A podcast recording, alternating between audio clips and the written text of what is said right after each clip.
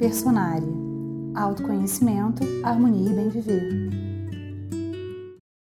Quando a pessoa se questiona se ela deve ou não insistir ou continuar um relacionamento, o que ela deve estar atenta nesse processo de autoconscientização, em primeiro lugar, se aquilo realmente faz mais bem ou mal a ela. A gente vive para estar tá saudável, não adianta a gente viver doente para ficar esperando um momento de estar tá saudável. Geralmente é, né, a gente tá, vive momentos de saúde e eventualmente fica doente para poder se recuperar.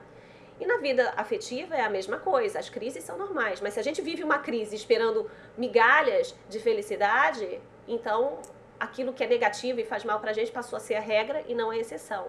Quando a gente chega nesse ponto, aí realmente é importante questionar se realmente vale a pena. Pode ser que a pessoa ainda assim decida continuar o relacionamento e não tem certo ou errado, mas é importante perceber quais são os seus, as suas limitações, os seus limites. O que, que eu aposto, o que, que eu banco, o que, que eu dou conta de apostar e o que, que eu não dou. Mesmo que a gente já tenha percebido que é hora de terminar, a gente muitas vezes não consegue.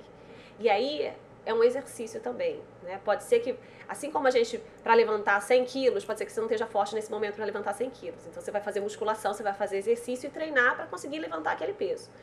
A coragem, os sentimentos também não funcionam tão diferente. Então, é legal nesse momento, né, em que a gente já sabe está fragilizado emocionalmente, começar a fazer trabalhos para se fortalecer internamente. Nesse momento, mais do que nunca, o seu poder pessoal, o seu amor próprio vai ser importante.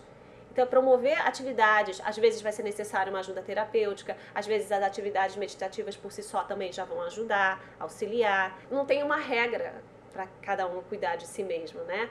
No nível físico, sei lá, se vai ser comer um sorvete ou se sentir bem fisicamente, cuidar do seu visual, ou fazer coisas que gosta.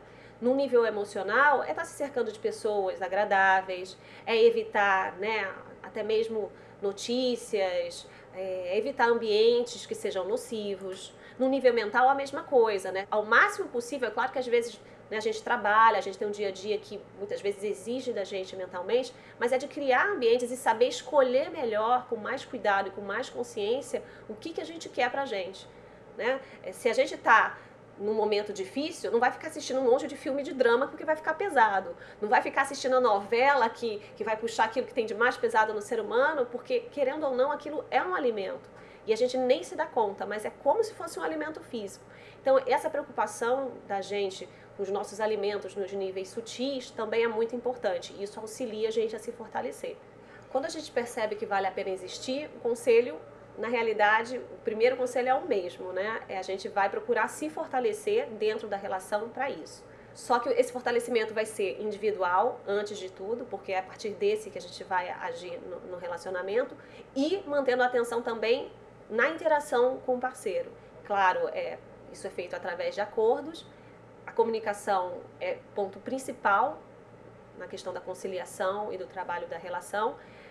Então, eu acho que o primeiro passo seria realmente estabelecer esse espaço de comunicação amorosa, limpa, sincera e principalmente treinar, ouvir o outro sem tomar uma atitude defensiva e aprender a falar a verdade com o máximo de amor possível sem querer agredir o outro. Criar esse espaço de comunicação é difícil, é um desafio, é treino, vai ter horas em que um vai escorregar, o outro vai escorregar, então realmente tem que ter muita paciência. Mas lembrando que você está cuidando de uma coisa, você está cuidando de algo muito precioso, que é a sua relação. Você está cuidando da sua relação com uma pessoa que você ama. Então é puxar esse amor no momento em que a coisa ficar muito difícil e usar ele como uma força impulsionadora. Às vezes é difícil de lembrar isso no momento que a gente está ali vivendo, mas isso é treino também. Então o tempo todo a gente está falando o quê? É de muita atenção, é de muita consciência, é de muita presença nesse sentido. O que é que eu efetivamente estou fazendo? Eu estou percebendo o que, que eu estou fazendo aqui, agora? Qual é a energia que está me impulsionando? Para um relacionamento saudável, o mais importante é trazer sempre o amor para que essa seja a força impulsionadora de qualquer ação ou recepção.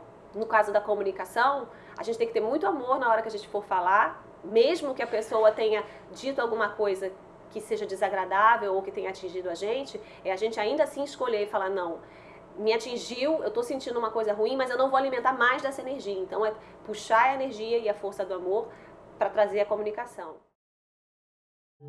Siga o Personari no SoundCloud, soundcloud.com/personari. Seu conteúdo de autoconhecimento, harmonia e bem viver também em áudio.